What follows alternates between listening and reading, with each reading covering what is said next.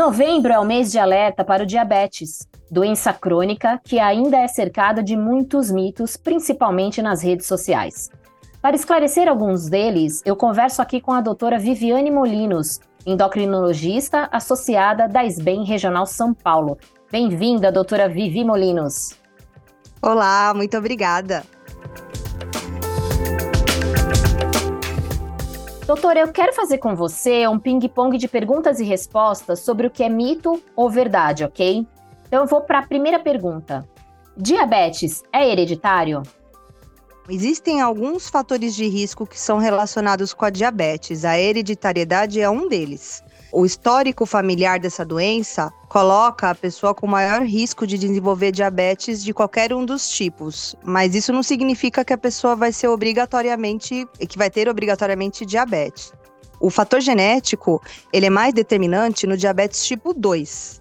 Para o diabetes tipo 1, o fator com mais impacto são outras questões, por exemplo, como as infecções virais. A gente sabe que existem, em média, um pouco mais de 50 genes que podem aumentar ou diminuir o risco de desenvolver diabetes. É o que a gente chama de herança poligênica. Esses genes são o que a gente chama de genes de suscetibilidade para diabetes.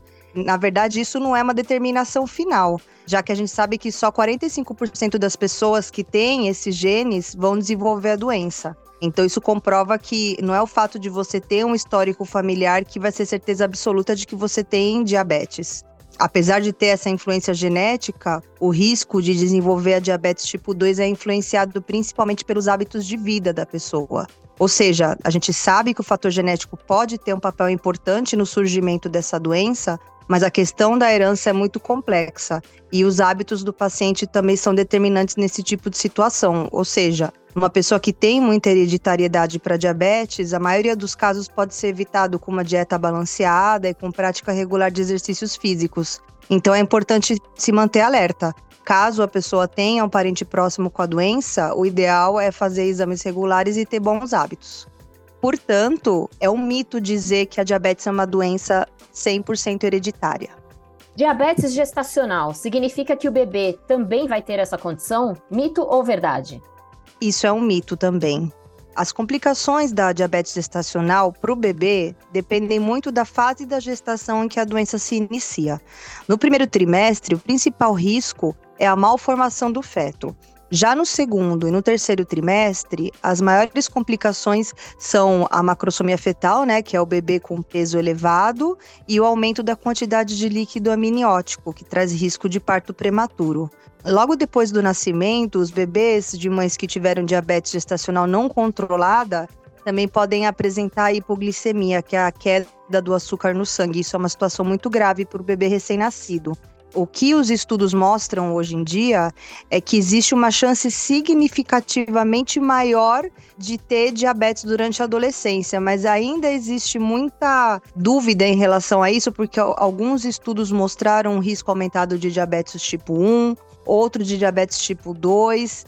Outros estudos mostraram que não existe aumento de estudo, então, assim, esses mecanismos ainda estão muito pouco conhecidos e, e principalmente os resultados não são tão consistentes para a gente poder afirmar 100% de que existe um risco maior de ter ou não diabetes. Vamos para mais um mito ou verdade. Apenas pessoas com obesidade têm diabetes tipo 2. Isso também é um mito. O que, que a gente sabe? A obesidade, sim, é um fator de risco muito importante, mas ele não é o único. Até porque a gente sabe que, na verdade, a principal causa para diabetes é a pessoa já nascer com essa propensão genética. Nem todas as pessoas que têm diabetes são obesas. De forma geral, as pessoas que são obesas têm diabetes com casos mais graves e mais difíceis de tratar, mas não necessariamente 100% das pessoas que têm diabetes são obesas. E também a gente sabe que existe uma, uma associação da obesidade, né, que a gente sabe que é possível melhorar a diabetes com emagrecimento, resultante das mudanças de estilo de vida, né, principalmente na, na questão do diabetes tipo 2. Então, no caso da diabetes, mais até do que a obesidade, existem outros fatores de risco, como a questão genética, o sedentarismo, ter mais do que 45 anos e principalmente ter familiares com diabetes, pais ou irmão com diabetes. Esse é um dos maiores fatores de risco. Mais uma afirmação que a gente vê muito na internet, doutora Viviane, é que quem tem diabetes não pode comer doces. Isso é verdade ou isso é mais uma fake news, um mito? Isso também é fake news.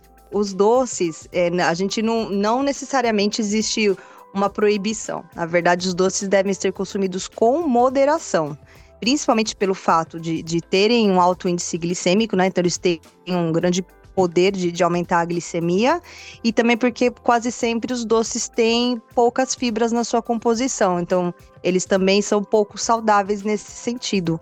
A chave para comer doce é para uma pessoa que tem diabetes é fazer pequenas porções, guardar para ocasiões especiais, focar em refeição e comida saudável no geral e que esse consumo de doce seja algo planejado e organizado na, na questão da, da, alimentação da pessoa. Então, o ideal é a pessoa com diabetes analisar com um profissional, seja um nutricionista ou endocrinologista, a melhor forma de incluir o doce na dieta dele. Então, sim, a pessoa com diabetes pode consumir doce, mas tem que ser um consumo planejado. Já que a gente está falando de alimentação e fruta, quem tem diabetes pode comer qualquer fruta?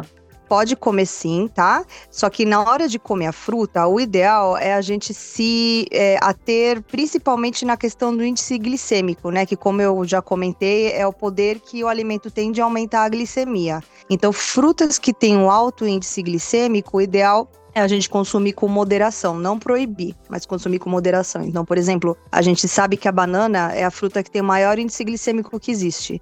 Então, o ideal é não consumir em excesso, de preferência quando for consumir, que seja acompanhado de uma porção de fibras, por exemplo, com aveia. As frutas secas também têm um índice glicêmico alto, porque como elas passam pelo processo de desidratação, os nutrientes, né, o açúcar fica concentrado em porção menor. Então dá preferência para consumir a fruta natural e não seca. Por outro lado, a melancia e o melão são alimentos que têm um índice glicêmico baixo. Então, é, a gente pode ter um consumo mais frequente desses alimentos. Então, assim, sempre deixando claro, não quer dizer que é proibido, só quer dizer que tem que ser de um consumo mais moderado. E laranja, mexerica tem um índice glicêmico médio, então essas também. E uma coisa importante também, é melhor consumir a fruta em estado natural, com o bagaço, do que consumir o suco da fruta. Porque quando você retira a polpa para fazer o suco, você também aumenta o índice glicêmico da, da fruta. Então é melhor consumir a fruta com bagaço e sempre prestar atenção nessa questão. Faz muita diferença. Doutora, a gente teria inúmeros aqui mitos e verdades para discorrer, mas o nosso tempo aqui está acabando, então eu vou te fazer uma pergunta que é algo também que a gente vê muito aí pela internet. O diabetes pode ser curado com chás. Mito ou verdade? Isso também é mito. A gente tem uma forte cultura popular, né, principalmente aqui no Brasil, em relação ao uso de substância natural, né, para tratar a diabetes. Mas é, o que a gente sabe é que não existe suporte de evidência científico é, que traga tanto segurança no uso né, de, de, dessas substâncias. Então, por exemplo, a gente não sabe até que ponto é, esses chás podem ser prejudiciais para a função do fígado ou para a função do rim. A gente não sabe também se, se esses chás podem ter interação com outros medicamentos que o paciente vai tomar. E a gente não tem nenhuma evidência científica também de efeito dessas substâncias. Então, não tem sentido utilizar. Você não sabe como seu corpo vai reagir a isso e de nenhuma maneira ele vai substituir um tratamento medicamentoso. Então, o que a gente sabe, é o, os chás mais utilizados, assim, que, que a gente costuma ouvir é o da insulina vegetal. É, muitos pacientes também utilizam a flor de mamão, pata de vaca, moringa. Então, assim, apesar da, dessa cultura popular, o, o, cientificamente que a gente sabe é que não existe nada conclusivo, nem segurança, nem eficácia. Então, a gente não recomenda o uso de chá para diabetes. E até o momento a gente sabe que não existe cura para diabetes é uma doença crônica. A gente tem controle, então a gente tem tratamentos medicamentosos, mas a cura propriamente dita nós ainda não temos.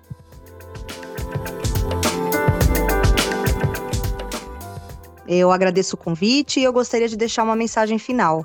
Como eu acabei de dizer, diabetes é uma doença crônica, então vai ser uma doença que vai acompanhar a vida inteira da pessoa e ela pode ser sua pior amiga ou a sua pior inimiga. Tudo depende da maneira como você vai encarar essa doença. Então, o paciente que tem diabetes e que faz o acompanhamento frequente, toma os medicamentos de uma maneira correta, usa insulina quando necessário, faz toda a questão de reeducação alimentar, faz exercício físico frequente, essa pessoa vai ter a possibilidade de ter uma vida plena e saudável. Porque hoje em dia a gente tem é, tanto medicamentos disponíveis para ter um melhor controle glicêmico e para conseguir evitar a progressão da, das complicações que essa doença pode trazer, né? E a gente tem também, a medicina tem avançado, a gente tem exames também que ajudam é, tanto no diagnóstico quanto no tratamento das complicações que essa doença pode ter.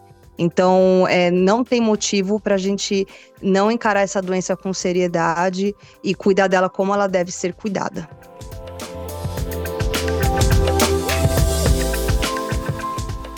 No site e nas redes sociais da SBEM SP, que estão aqui na descrição deste episódio, você encontra mais informações sobre endocrinologia para seguir, curtir e compartilhar. Até breve!